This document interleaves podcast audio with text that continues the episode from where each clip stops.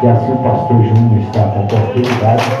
As palmas bem na boca para Jesus. Amém?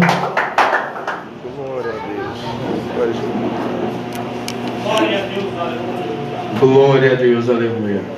Salve a amada igreja que é o Pai Senhor, amém? Que culto maravilhoso, né, amados?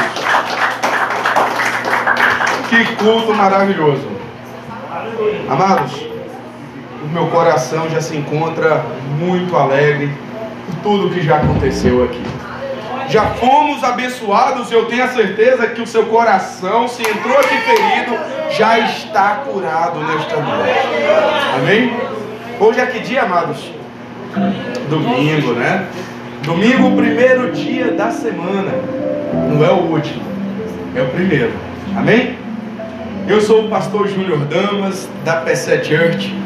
Hoje estou aqui com a minha esposa, a missionária Liliane, a nossa filha, a pequena levita Emily. E é com muito prazer e com muita honra que estamos aqui hoje para estar trazendo a palavra do Senhor. O pastor me convidou e nós viemos fazer a obra aqui. Amém? Mas desde já, já falo para a igreja, eu não sei pregar. Peço a ajuda da igreja, amém? Gosto muito da ajuda da igreja, você sabe por quê? Porque se nós viemos aqui, nós viemos por dois motivos. Primeiro, porque eu assumi e reconheci que eu estou doente. Porque aqui é um hospital. Amém? E segundo, se eu não estou doente, glória a Deus, porque você já está curado. Mas você veio aqui hoje para aprender. Amém? Glória a Deus. E uma coisa que eu sempre costumo brincar, amados: três coisas que não podem faltar no culto: a sua verdadeira adoração a Deus, a sua espada. Quem é que está com a sua espada aí? Levanta a espada fora. Glória a Deus. E algo mais importante: uma caneta e um pedacinho de papel. Aleluia. Sabe por quê, amados? Que aqui o médico dos médicos vai iniciar a te receitar. E você com um pedacinho de papel você vai lá. E o rei dos reis, o médico dos médicos vai te dizer: tome uma dose por dia de provérbios. Sabia que provérbios tem um capítulo para cada dia? Que coisa maravilhosa, né? Todos os dias você poder ler o livro da sabedoria que tem 31 capítulos. E todos os dias você poder ler um. Aí ele fala lá, todos os dias um comprimido de provérbios. Depois uma dose de 5 ml de 1 Coríntios capítulo 5. Glória a Deus, aleluia, Pai. E ele vai te ensinando e você vai anotando. Sabe por quê, amados? Nós vivemos em um mundo exaustivo, um mundo cansativo, um mundo que cada vez mais nos suga. Então o nosso HD, o nosso cérebro, ele vai ficando pesado, não é assim? Às vezes na hora que a esposa, quem é, é no caso casado aqui, por levantar a mão. A esposa vira lá e fala: Amor, traz pão, leite e sabonete. Eu te garanto, o sabonete você esquece. Você chega em casa, tu pediu sabonete? Pediu, tá vendo? Você esquece. A nossa mente, ela é falha. E às vezes o pastor pregou uma palavra maravilhosa, amados. Perfeita. Que você sabe que foi maravilhosa, mas você queria degustar ela um pouquinho mais. Só que na hora que você chega em casa e fala que culto maravilhoso. Mas foi aonde que o pastor pregou mesmo? Aí vem a vergonha de entrar em contato com o pastor. Ah não, mas se eu mandar um WhatsApp pro pastor, ele vai falar que eu estava dormindo no culto. Porque eu não lembrei. Entendeu, amados, a importância agora de um pedacinho de papel e uma caneta? Traga, aprenda isso. Teve uma vez, meu pastor, eu estava em um culto e de certa forma, né, a mulher iniciou a falar, a missionária, que a Bíblia era algo perfeito de Deus, que nós tínhamos que ter zelo de cuidar. E ela falou algo que me tocou grandemente. Ela falou: a Bíblia não se pode escrever. Falei, meu Deus do céu, já estou indo para o inferno. Porque minha Bíblia, amados, é toda anotada. é cheio de anotação do lado. Você sabe por quê? Porque eu tenho que chegar em casa e trazer de novo. Existe um grande pregador da sua época chamado John Wesley. E ele sempre diz: Nós, com a palavra de Deus, devemos ser assim como o gado é para o capim. Quando eu vi isso a primeira vez, eu me assustei. Talvez você também tenha se assustado agora, não é verdade? Estranho, né? Palavra de Deus para nós, assim como o capim é para o gado. Alguém já reparou o que, que o gado fica fazendo o dia inteiro? Mastigando, não é assim? Porque ele comeu o capim. O capim entra para dentro do seu estômago, isso se encontra lá em Deuteronômio. Depois ele vem e rumina na sua própria boca aquele capim e volta a mastigar. Foi aí que eu entendi que coisa maravilhosa a expressão que nós cristãos devemos ter sim a palavra de Deus, assim como o gado tem o alimento dele. Porque aquilo que o pastor pregou hoje tem que ficar remoendo na minha cabeça amanhã. Terça-feira, o próximo culto é que dia, pastor? Terça-feira. Então amanhã o que foi ministrado hoje, eu estou remoendo, jogando para fora, e lembrando, e meditando, e falando, e entrando em contato com o missionário, com o pastor, com a pastora, e falando que palavra maravilhosa, que coisa deliciosa naquele culto, daquela palavra, e eu estou ruminando, estou deliciando aquela palavra. Aleluia. E assim você não esquece. Aleluia, glória a Deus. Por isso que há a importância da canetinha e do pedacinho de papel. Amém? Mas hoje, além de domingo, seu primeiro dia, um culto família. Amém? Hoje é dia do que também, amados? Do pastor. Mas também tem uma outra comemoração, dia dos. Oh. Ah, tá meio fraco, viu? Esqueceram, foi? Hoje é dia dos namorados. E quem é comprometido aqui? Por levanta a mão com a namorada ou a esposa que tiver aqui do lado. Quem é que está com sua namorada? Segura na mão e levanta aí só os casais. Pronto, glória a Deus, os casais estão aqui. E quem é casado e que o marido não se encontra aqui ainda, por levanta a mão. Glória a Deus também. Amém? Agora eu vou falar o seguinte. Quem é noivo aqui, levanta a mão. Glória a Deus. Ué, só os três aqui, é? Dois e eu. Porque a Bíblia diz que eu sou a noiva do Cordeiro. A Bíblia diz que eu sou a noiva do Cordeiro, ué. Quem é noivo aqui? Eu sou. Amém?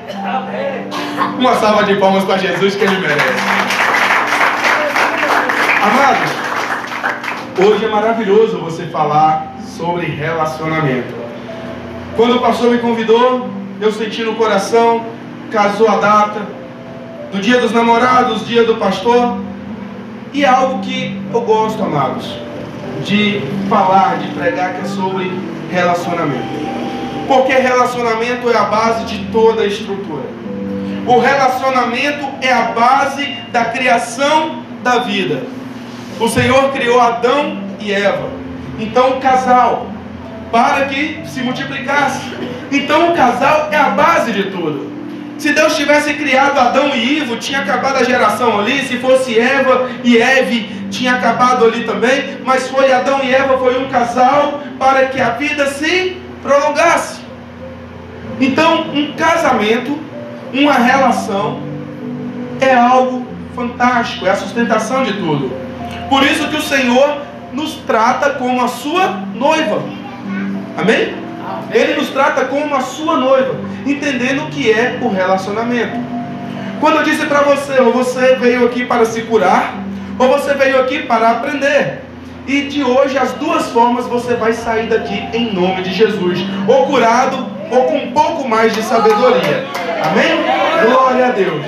Você que já está aí com a sua espada, eu convido você a estar abrindo no livro de Efésios, capítulo 5. Amém? Glória a Deus. Hoje nós vamos falar sobre relacionamento, sobre união, sobre romance.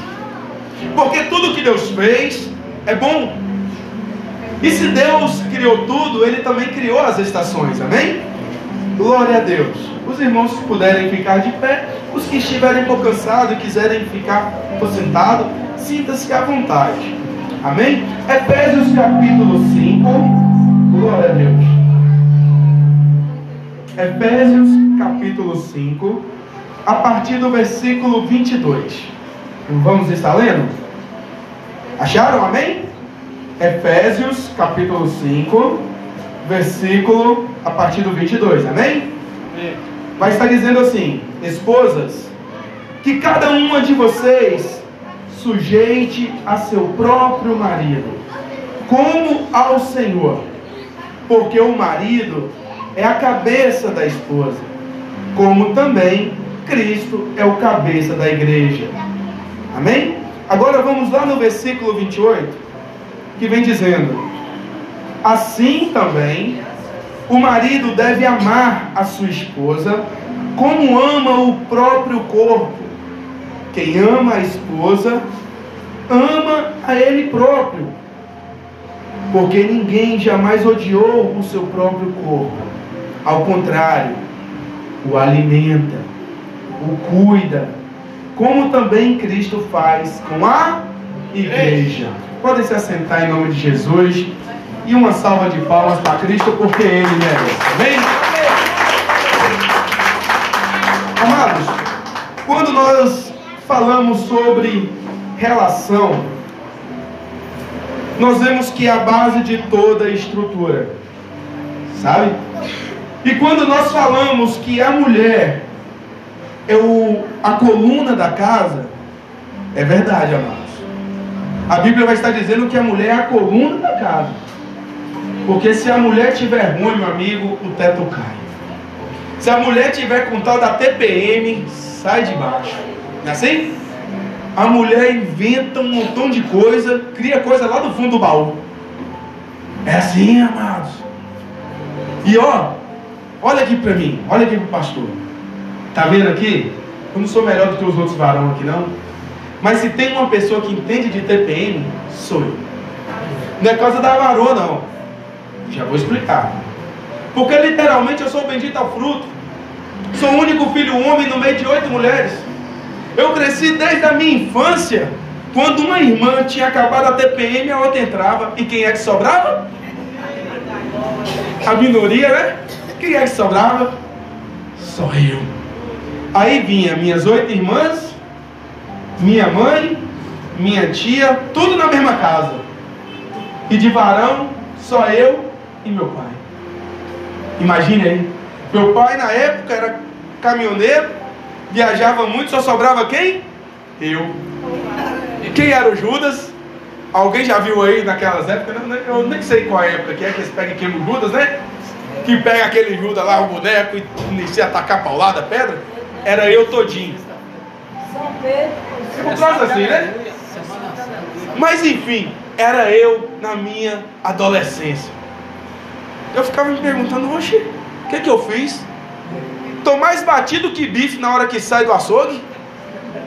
É. É uns troços estranhos. Mas Deus foi me fazendo conhecer as mulheres.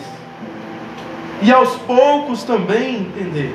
Quando Deus me trouxe para ser ministro da tua palavra, foi uma das partes que eu mais me apaixonei, que é o que? O alicerce. Hoje eu tenho um casamento, nós fizemos 10 anos de casado, Deus me abençoou com uma esposa maravilhosa. Esse ano fizemos 10 anos, borda de zinco, né? Sei lá. Mas só que eu já andei no mundo. E quando eu andei no mundo, assim como filho pródigo, eu tive outro relacionamento. Aonde foi literalmente um inferno. Aquele ditado, o pão que o diabo amassou. Sabe por quê, amados? Porque eu não entendia, eu não compreendia a palavra de Deus. Apesar de ter conhecido a Deus com 14 anos de idade, eu fiz assim como o filho pródigo, quis ir para o mundo. Até que um dia eu cheguei e falei, Senhor, eu quero voltar para a tua casa. E não foi por dor, foi por amor mesmo. A Bíblia diz: aquele que não vem pelo amor virá pela dor. Mas quando eu voltei, o Senhor me abençoou com uma mulher maravilhosa. E hoje estamos juntos há 10 anos. Porque eu entendi que 50% meu está pregando, os outros 50% está sentado assistindo a pregação. Eu não sou o meu 100%, eu sou 50%.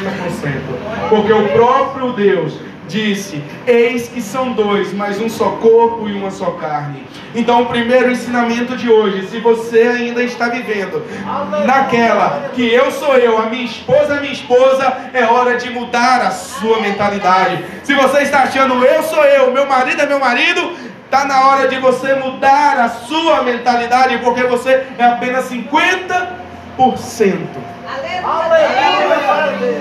A Bíblia vai estar dizendo que o homem pertence à mulher, assim como o corpo da mulher também pertence ao homem, ao marido. Então, às vezes, a mulher que é casada, você não é dona nem do seu próprio corpo. Quem é que está dizendo? É o rei dos reis. Pertence ao marido.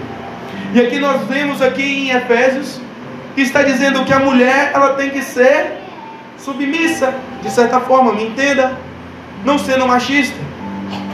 Submissa a seu marido assim como a noiva é submissa a Cristo Jesus. Aleluia, glória a Deus. Amém? E tem uma outra parte, a Bíblia vai estar dizendo: se você não é fiel àquele que você pode ver, se você não ama o seu irmão que você pode ver, como você pode amar a Deus que você não pode ver? Assim também nós podemos trazer para esta ministração: se você não obedece, não dá direito a honra ao teu marido, como que você vai dar honra ao teu pastor? Como você vai dar honra a Deus? Aleluia. Não tem como. É uma quebra de relacionamento. E lembre-se que quando falamos de relacionamento, você é noiva. Amém? Você é noiva. Assim como Cristo é o seu noivo. E na verdade ele nos chama de noiva e não somos prostituta. Nós não podemos ser prostituta com Cristo. Nós temos que ser noiva.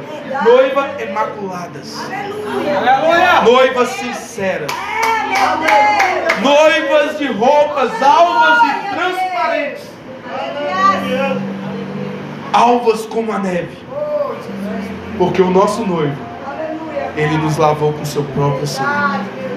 E diz: Ó, Aleluia, glória a Deus. Eu já te tratei. Agora eu vou preparar um palácio para o nosso casamento. Se prepare, que a morada eu já estou indo preparar para nós. E o que é que nós temos que fazer apenas? Nos mantermos limpos. O cair é do homem. Entenda isso. Em algum momento você vai cair. Mas o agir e o levantar é de Deus. Aleluia. Glória a Deus. Aplauda o Senhor em nome de Jesus. E eu orando a Deus, Deus me deu uma palavra. Como tudo quem fez foi Deus, assim como as estações do ano. Foi Deus que fez. Quais são as estações do ano, amados? Verão, primavera, outono, inverno. É assim? E se eu falar para você que o casamento tem tudo a ver com as estações do ano, meu pastor? O casamento tem tudo a ver. Quando nós entendemos as estações do amor, nós passamos a compreender melhor o nosso marido, a nossa esposa, o nosso pastor e o nosso noivo. Vamos entender que a primeira estação é a primavera. Primavera é algo bonito, né? As flores dos campos desabrochando, as abelhas voando, colhendo pólen de um lado para o outro. Estou olhando ali, estou já imaginando, olha só que imagem bonita. É coisas maravilhosas. No verão está todo mundo mais alegre, na primavera também, aliás. Não é assim? O rosto das pessoas ficam mais coradinhos. Deus. É algo da primavera. Os passarinhos iniciam a cantar sobre aquele gramado verde, até as gramas ficam mais verdes na primavera. Assim é o início do relacionamento. Assim é o início do amor. Assim é o início de uma relação dos namorados, não é assim? Eu estava lembrando aqui, hoje as mulheres querem presente, iPhone, iPad, aí não sei o que. Antigamente as mulheres se contentavam, dividiam um cachorro quente, mordendo de um lado, a maionese descendo e o ketchup do outro. Hoje não, hoje tem que levar no que? É o tal do sushi, né? Não, agora é sushi. Antigamente as mulheres, ô Jesus, há 10 anos atrás, a minha bênção ali, dividia um cachorro quente mas eu. Aleluia, Né? glória a Deus. Hoje não, hoje tem que ser sushi, pizza, né? Falei, ô Jesus. Mas é assim, no início é tudo maravilhoso a primavera. E como se diz, as belas flores nascem assim como o amor no coração, não é verdade? Amados, se você está com alguém é porque você ama. Que ninguém te forçou, colocou uma arma na cabeça para você iniciar a namorar.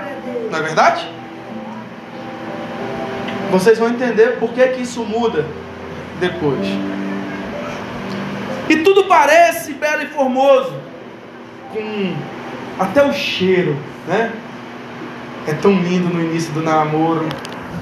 Amor, tô sentindo o seu cheiro daqui. Oh, saudade. Não vejo a hora de te ver amanhã às sete horas, né? Seis e quarenta eu tô na sua porta, beldade. Não é assim? Tá bom, eu vou dormir, desliga você. Ah não, desliga você. Era assim ou não era? Só vai saber disso quem é que teve aquele plano da Oi de 31 anos, né? Que esperava até o final de semana para ligar pra namorada, que era de graça. Né? Desliga você. Não era assim? Aí hoje não, hoje na hora que você mal acaba de falar, já desligou. É assim, né?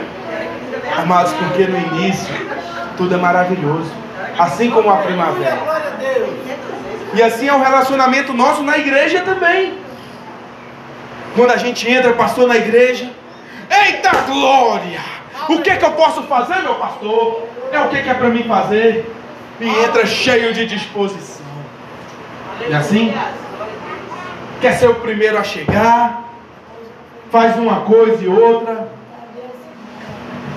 E por que, que isso vai se passando? Porque a estação passa. Fala comigo, a estação passa. Isso é errado? Não. Eclesiastes 3. Há tempo para todas as coisas. Então esse tempo passou. Como tudo na vida, tudo passa. E vem o verão. Depois da primavera vem o quê? O verão. Né? O verão já é um- uma hora de um clima mais quente. Não é assim? Às vezes o relacionamento já inicia a se esquentar. O relacionamento do casal já passou por aquela época das flores.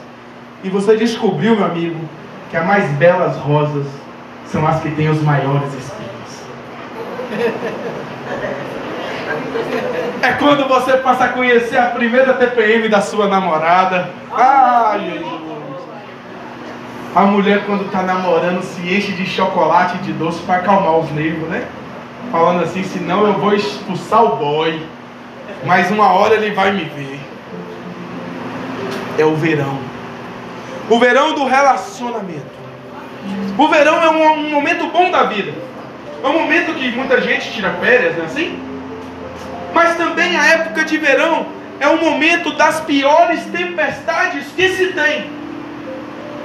O que aconteceu esse no último verão aqui na Bahia? Lembra? Enchente em um monte de lugar. Porque o sol é muito quente e com ela vem grandes chuvas, grandes trovoadas.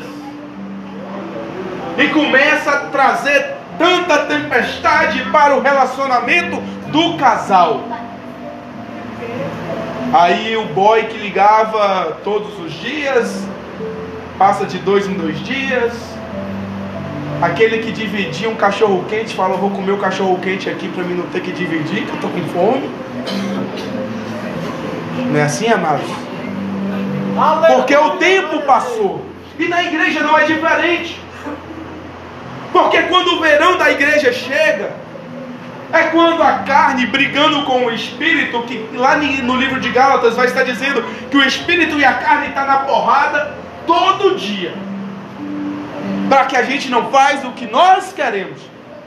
É uma briga, meu amigo, é uma luta de jiu-jitsu misturado com capoeira. O tempo todo o espírito e a carne. Aí a carne vai inicia a te mostrar às vezes um pequeno defeitinho na pastora, um pequeno defeitinho no pastor. Inicia a ver que a pastora ou o pastor está dando mais oportunidade no servo de Deus. E, vai, e o diabo vai criando aquilo ali, vai iniciando a fermentar, e vai criando um fermento, e vai criando uma tempestade. E quando você viu, já viu aquela expressão tempestade em copo d'água? O diabo já nublou tudinho o céu, é raio caindo, e você só permitindo que o seu coração se apodreça. Aí você já passa a ver a igreja de outra forma. Você já não vê mais a igreja com aquele campo verde. Fala, rapaz, agora só tá a terra, ó. Ô terra. Não é assim? E no relacionamento vai se desgastando algumas coisas. Mas nós não podemos deixar que isso fique para sempre. Porque assim como a primavera passou, as tempestades de verão também têm que passar. E sabe o que, que tem uma coisa maravilhosa nas tempestades de verão? Que sempre depois que elas passam, vem aquele solzão brilhoso, bonito, que é Deus falando: sou eu ainda na tua vida. Aleluia! Sou eu ainda iluminando o teu caminho. Sou eu ainda aquecendo o teu coração. Aleluia! E ali é a primavera. E você passou pela tempestade, o sol raiou novamente. E você entra em uma nova fase a fase do outono. Os namorados já superaram algumas coisas, já iniciaram o noivado e já estão preparando para casar. Já se torna a fase do outono. Por que, pastor, o outono? O outono é uma época onde existe a maioria das frutificação. É onde as frutas nascem. Então é ali no outono onde vocês vão iniciar a construir seus bens. É onde vocês vão construir a sua família, vão estar frutificando os teus filhos. É, meu Deus. Glória a Deus. Vocês vão estar trazendo uma nova geração para dentro de casa. Aleluia, glória a Deus. E essa parte do outono ela é tão, mas tão necessária na igreja. Sabe por quê, amados? O outono não é para os fracos. O outono não é para aqueles que são estéreos. Porque Cristo não gosta de coisa estérea. Pastor, como assim Cristo não gosta de coisa estérea? A minha Bíblia, a sua Bíblia, vai estar dizendo que o nosso Senhor Jesus Cristo, ele estava andando por um caminho. De repente ele vê uma figueira. Figueira dá figos. O figo você pode comer logo de cara, é uma fruta. E de repente ele vê aquele pé de figo maravilhoso e chega lá para falar o quê? Me dá de comer, eu estou andando. Tem algo maravilhoso ali, pegar um figuinho, né? Não sei se tinha poliquidificador naquela época, mas talvez fazer um suco de figo, alguma coisa. Ou colocar Pedro com aquele punhal para bater, né? Para fazer um suco. Mas quando ele chega lá, não tem figo. Não tem figo! Mas a árvore está folhada, está bonita, está aparentando. Porque para os irmãos que não sabem, o pé de figo é a única árvore diferente das demais. Aleluia. Primeiro, o outono seca toda a árvore, as folhagens caem, os frutos iniciam a sair, e depois que os frutos nascem é que surge a folhagem por cima. Olha só que maravilha. As folhas surgem depois do fruto. Então, quando Cristo passou e viu uma árvore toda folhada, falou o que? Tem frutos. Pega essa visão.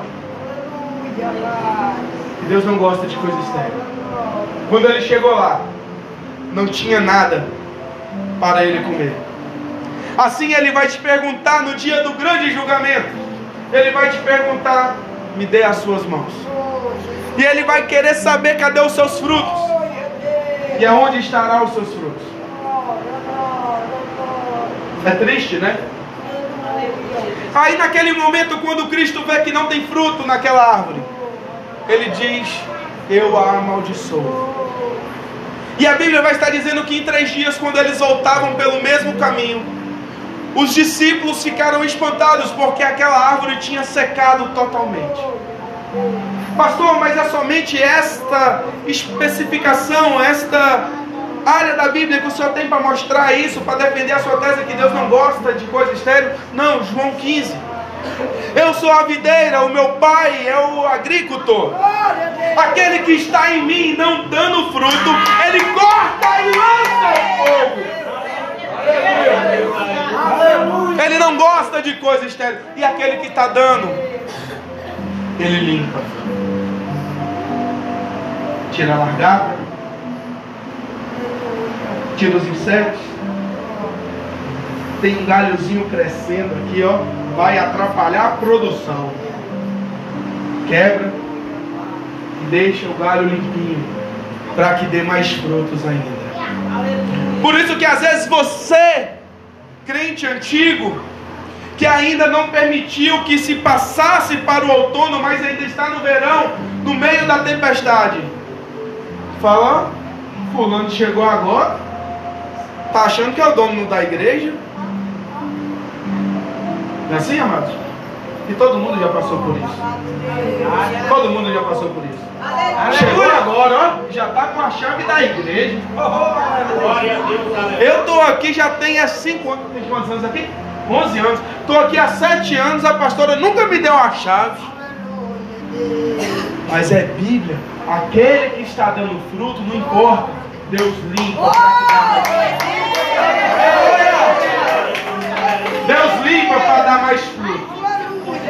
E você não entende. E Jesus ainda está olhando, rapaz, tu não vai dar fruto não?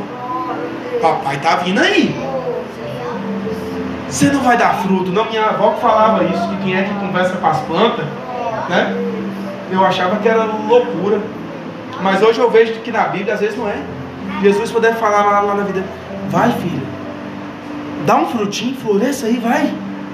Que papai tá vindo. Corre, dá fruto! Que se papai chegar e te ver você seco, ele vai te lançar no fogo. Dá fruto, galhozinho, pelo amor de Deus. Reage! Dê fruto! É o outono. Que é o momento que nós temos que dar fruto. Sabe como que você dá fruto? Não precisa saber pregar. Eu falo para todos, amados. Eu nunca quis estar aqui na frente. Aleluia, glória a Deus. Que às vezes quem é que está embaixo acha bonito, né, pastor? Mas só Deus sabe qual é o peso. Nunca quis ser pastor. Mas eu sempre fui no monte. E Deus sempre falando. Deus vai te pegar. Deus tem um povo para ti. E eu, igualzinho Jonas, está repreendido em nome de Jesus. Deixa eu quietinho onde é que eu estou. Chegou um momento que não deu para fugir. Deus falou: Eu tenho que tirar algo da tua vida. Nós temos duas filhas maiores. Que eu falo nossa porque na verdade é minha do primeiro pro casamento. Que a mãe abandonou quando uma tinha três anos e a outra tinha quatro. A mãe se esvaiu. Falou para mim em Minas: Venha buscar tuas filhas. Falei com a minha esposa. Ela, amor, vai que eu vou te ajudar a criar. Na época, uma criança de 22 anos. Falou, vai que eu vou te ajudar a criar. Falei, oh meu Deus do céu. Aí, agora eu apaixonei de vez. Falei, aceitou eu e a minha bagagem. Maravilhosa. Fui buscar. Depois de adolescente, quiseram voltar para a mãe. Hoje está morando em São Paulo há dois anos. Uma de 15 e outra de 13. Mas Deus já tinha dito isso. Que iria tirar, porque na vida tudo existe um preço. Tudo existe um preço. Mas Deus disse: no momento certo, trarei de volta.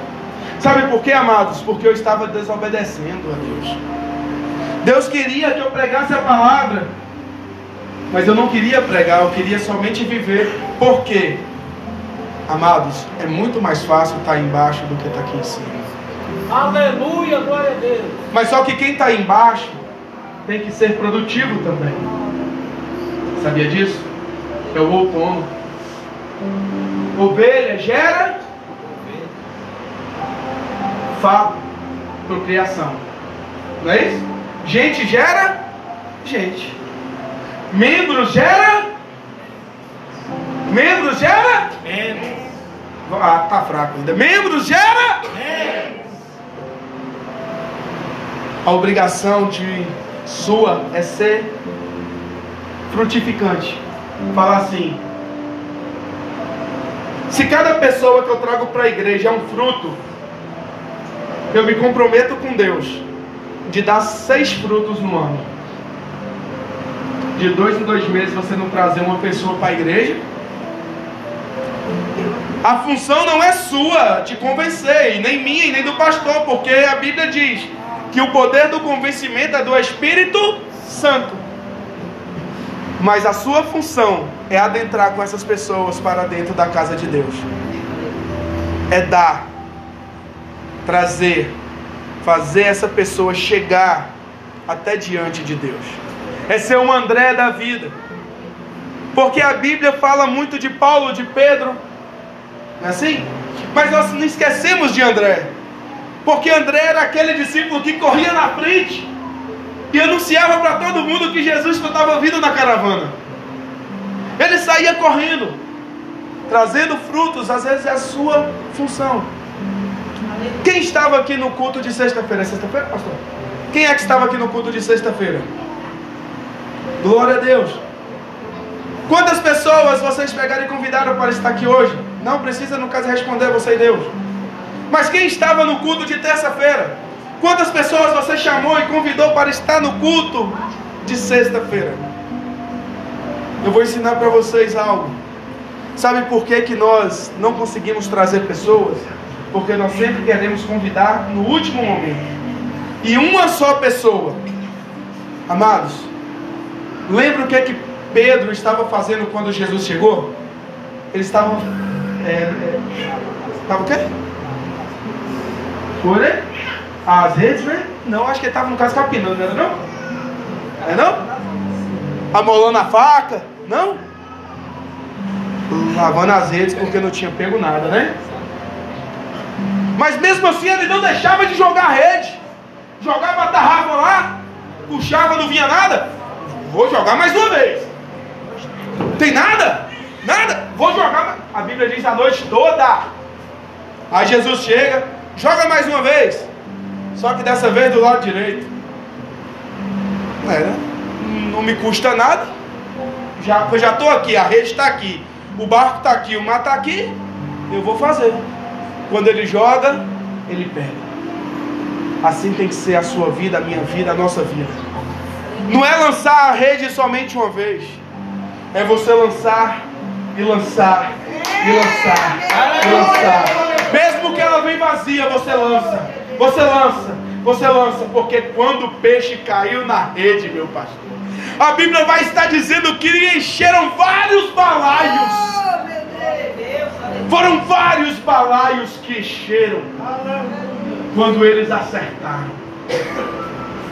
E você nunca vai saber quem é a pessoa certa, quem é o lado certo que vai dar peixe e quem é que não vai dar peixe. A sua função é apenas jogar rede. E esta é a parte do outono de ser frutificante. Porque quando você é frutificante, Deus gosta e te honra cada vez mais. Estamos chegando, amados, na quarta estação, que é uma estação fria, que é o inverno. É uma área preocupante no casamento, no relacionamento e também no reino ministerial. Sabia disso? O inverno é uma época gelada. Amados, Aleluia. vamos falar em parábolas, porque temos muitas crianças aqui. Mas quantos casais tem que não dão as mãos mais? Há quanto tempo tem? São chamados de marido e mulher porque estão vivendo embaixo do mesmo teto. Mas tem tempo que não se dão as mãos mais. Alguns até dormem em quartos separados. Não é assim? E ainda se chamam de casais. E não tentam fazer nada para mudar. Não tentam fazer nada para fazer esse ciclo virar. Porque a roda é feita para girar. Lembra aquele louvor de Alex Gomes? A roda vai girar, a roda vai girar. E as estações também elas vão girar. E elas vão se repetir. Elas são um ciclo, mas cada vez mais que eu passo pelo verão, eu sei me proteger da chuva. O primeiro verão, a chuva me pegou de jeito. Mas pro ano que vem eu já vou preparar já uma casa com a telha ternite. Deu chuva de granizo. O próximo ano eu vou preparar um telhado melhor. Porque eu sei que é um ciclo.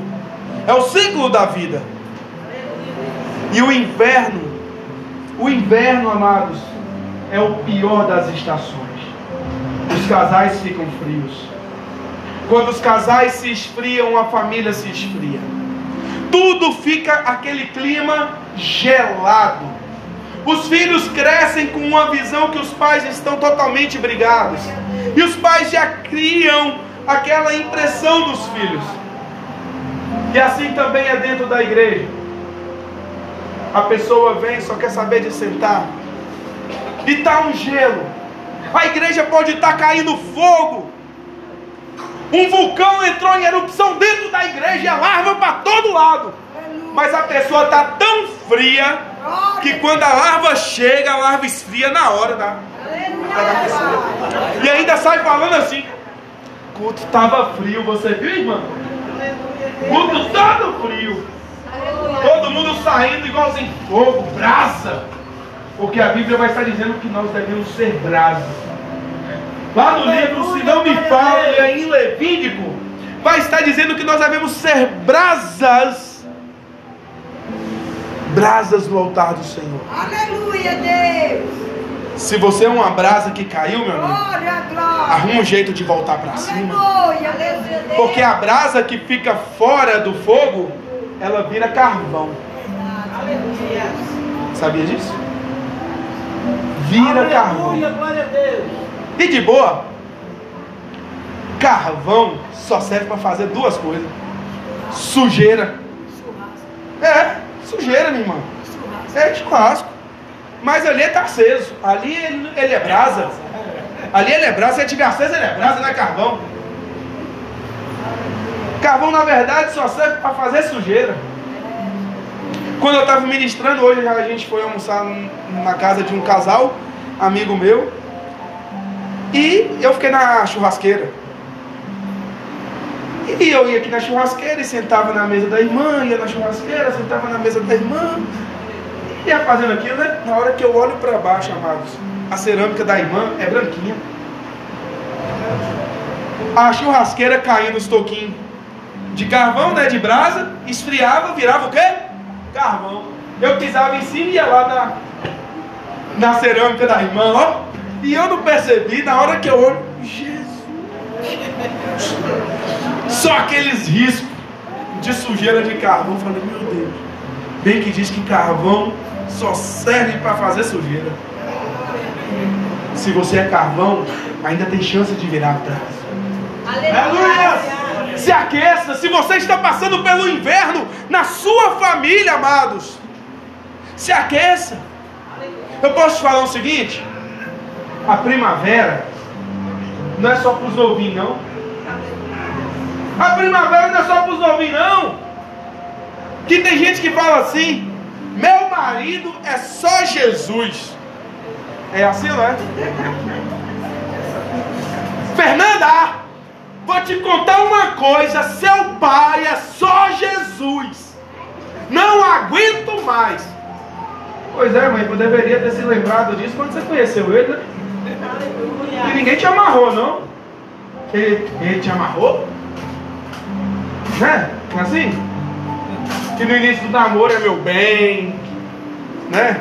Meu gatinho, minha oncinha, meu ursinho. Aí depois já vem seu boi, seu cavalo, seu jumento, os animais crescem. Não é assim? Os animalzinhos de, né, é, parecem Pokémon, gente. Evolui, não evolui para a mesma espécie, não evolui para espécie diferente. Isso daí é na época que nós já estamos no inverno. E nós temos que ter cuidado. Temos que ter cuidado com o inverno no nosso relacionamento, porque, como foi dito aqui, amados, a mulher é a coluna da casa. Se ela não estiver bem, meu irmão, ai ai. Tu já viu as tendas de circo? Derruba a, ao primeiro pilar lá que tem lá em cima do picadeiro para tu ver, a lona cai em cima de todo mundo. A mulher arruma guerra com quem for. Eu acho que o cara lá da Rússia lá só está em guerra com a Ucrânia porque a mulher dele devia estar na TPM. É sério. Meu amigo, a Bíblia diz é o alicerce da casa. Mas também diz que a coisa mais sábia que tem é a mulher. Ana, mesmo sendo perseguida pela sua rival Penina a época toda, estava ali, ó, na sua oração. Eu vou ficar na minha. Eu vou orar na minha. E eu vou ficar ali, ó.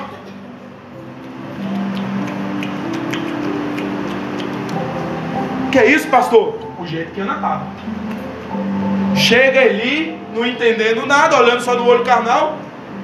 Cachaceira. Vai dormir, pinguça. Não, Senhor, não estou sendo pinguça. Eu estou conversando com Deus. Porque ano após ano, Ana estava dando a Deus aquilo que não era dela.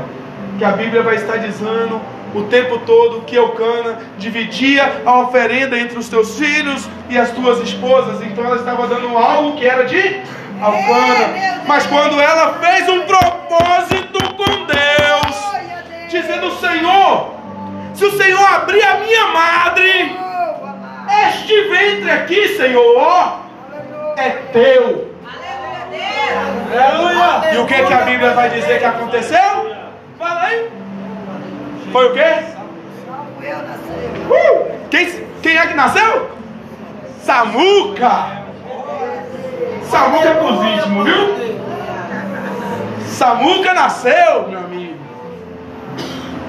E ela foi lá e cumpriu a sua parte. Deus pediu Ana para fazer alguma oferta? Ela que fez, não foi? Deus abençoou? Ela foi lá e cumpriu. Talvez a sua vida você ainda está no inverno. Porque você promete para Deus, Deus faz a parte dele e você não faz a tua. É Deus. Aleluia. Aleluia. Não é assim? E continua ficando no inverno.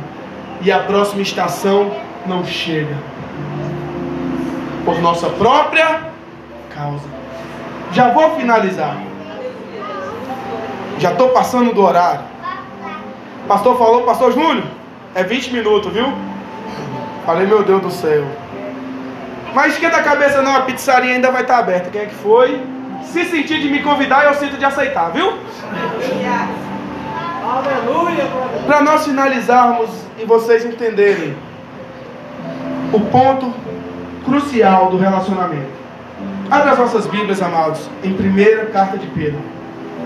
Primeira epístola de Pedro.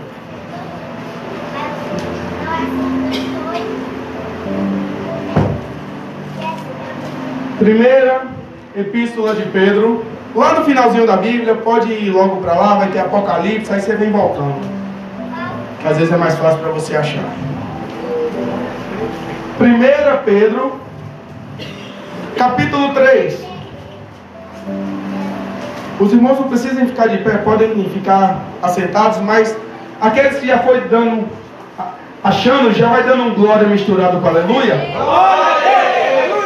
Aos que foi achando, vai glorificando o nome de Deus, e os que não acharam ainda, vai buscando.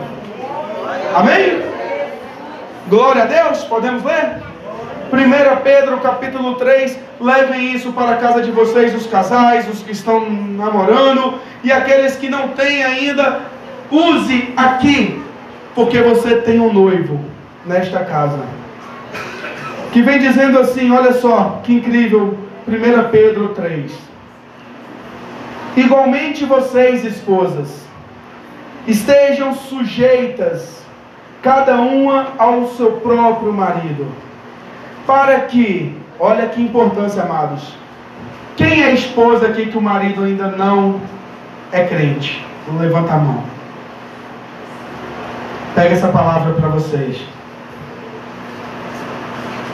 Vamos ler de novo. Igualmente vocês, esposas, sejam sujeitas cada um ao seu próprio marido. Não é porque ele não é cristão que você não deve honrá-lo como teu marido. Para que, se ele ainda não obedece à palavra, olha como é forte, seja ganho sem palavra alguma, por meio da conduta da sua esposa.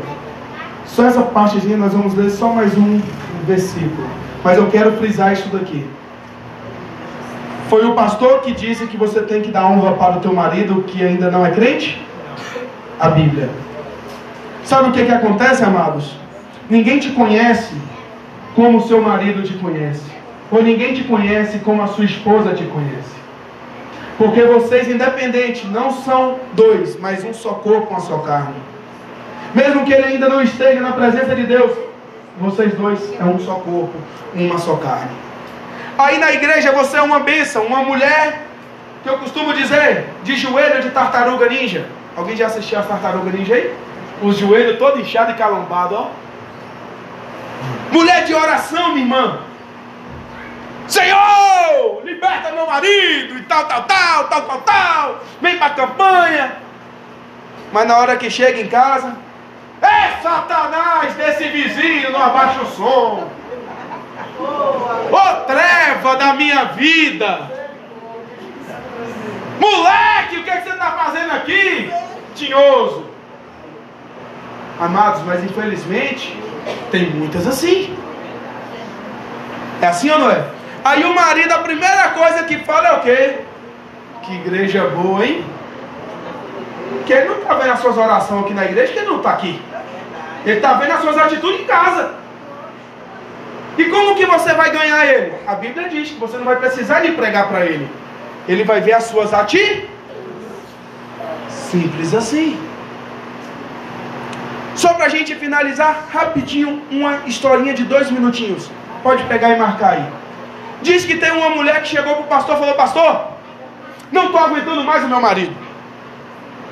Pastor, é mesmo? Está aguentando não? Não. Quero matar ele. Minha filha, vai, quero matar ele, pastor. E outra, o senhor vai me ajudar. Me tira de boca no sofrimento, mulher. Tu vai me ajudar.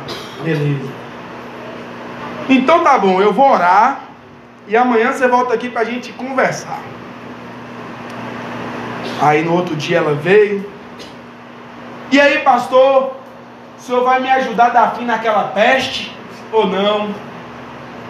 Tá bom, minha filha, eu vou. Mas só que tem que ser do meu jeito.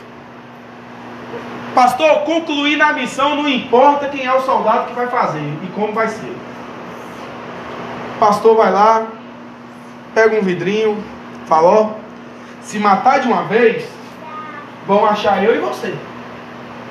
Porém que eu tenho um, um medicamentozinho aqui, que é um venenozinho. Tu vai dando um pouquinho por dia, ele não vai morrer de vez, mas vai estragando o organismo dele. Em 30 dias, tá todo acabado. Em 30 dias vai estar tá igualzinho boi no açougue, mortinho. Me dá esse vidrinho aí, pastor. Ó, mas só que tem um negócio. Se você chegar para dar esse negócio para ele, ele não vai querer comer. Como é que você vai fazer? É mesmo, né, pastor? Eu vou fazer como?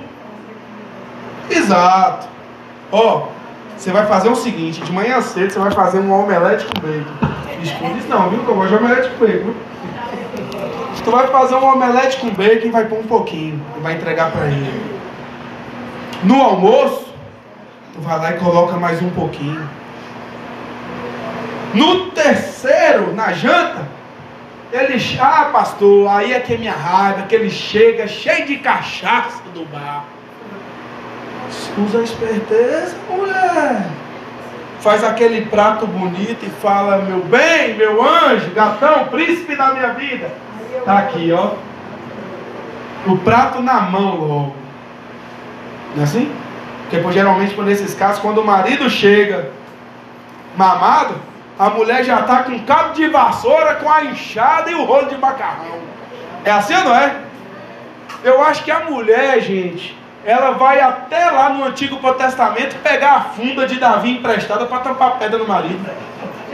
É sério. Aí a mulher iniciou a fazer. Fez isso durante uma semana. Na outra semana, o marido já não estava indo para o boteco todos os dias.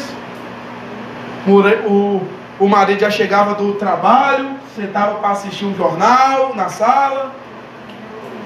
Na terceira semana, o marido já estava levando uma florzinha para a mulher, levando uma caixinha de chocolate. E a mulher ficou naquela, né? Só que aí ela se lembrou que era o dia 27, o pastor falou o quê? Que era com quantos dias? 30. Bateu o arrependimento, o veneno que ela estava dando para o marido. Foi lá para conversar com o pastor. Pastor, estou precisando do antídoto, pastor. Pelo amor de Deus. Eu fui usada por Satanás, igualzinho ele fez com Pedro. O que está acontecendo? Ah, pastor, meu marido mudou. Hoje ele é outro. Na hora que vai trabalhar, ele me chama de meu bem. É um beijinho na testa. Chega para almoçar, ele traz uma Coca-Cola. Não está indo mais pro boteco, senhor acredita que até a pelada, o baba que ele pegava e gostava de jogar, ele parou, pastor? Mas ele vai morrer. Pastor virou e falou: Irmã, tudo que você estava colocando na comida dele era só um pouquinho de sal. Se ele tivesse problema de pressão, já tinha morrido. Ela, como é que é, pastor? O senhor me enganou? Não, eu te salvei. Às vezes, amado ou amada, a mudança que você tanto quer dentro da tua casa está tão fácil através da sua própria atitude, que é uma atitude de cristão. É o que a Bíblia diz, às vezes o seu marido ainda não se converteu, ou a sua esposa ainda não se converteu, é porque talvez ela vê as suas atitudes dentro da tua casa. Ela vê as suas atitudes com o teu filho, ela vê as suas atitudes com a sua família, com o teu irmão. Ele vê e fala assim: É isso que essa peste está aprendendo lá na igreja? Quer não, eu prefiro ir no boteco, que no boteco está todo mundo rindo, jogando a sinuca e contando piada e resinha. Não é assim? Então nós que temos que tirar essa atitude, iniciar a mudar por nós, que nós somos a diferença. Nós somos a luz de Cristo dentro da nossa casa, nós somos a luz de Cristo dentro da nossa família, nós somos a luz de Cristo por onde nós passamos. E para finalizar, 1 Pedro 3, 7. Que agora é para os machão, viu? Para os maridos. Cadê os maridos, namorado, noivo? Levanta a mão aí. Bora fazer barulho? Uhul! Uh! Esses machos, vou te contar, viu? Cadê os varão? Cadê as varoas? Cadê as varoas? Cadê os varão?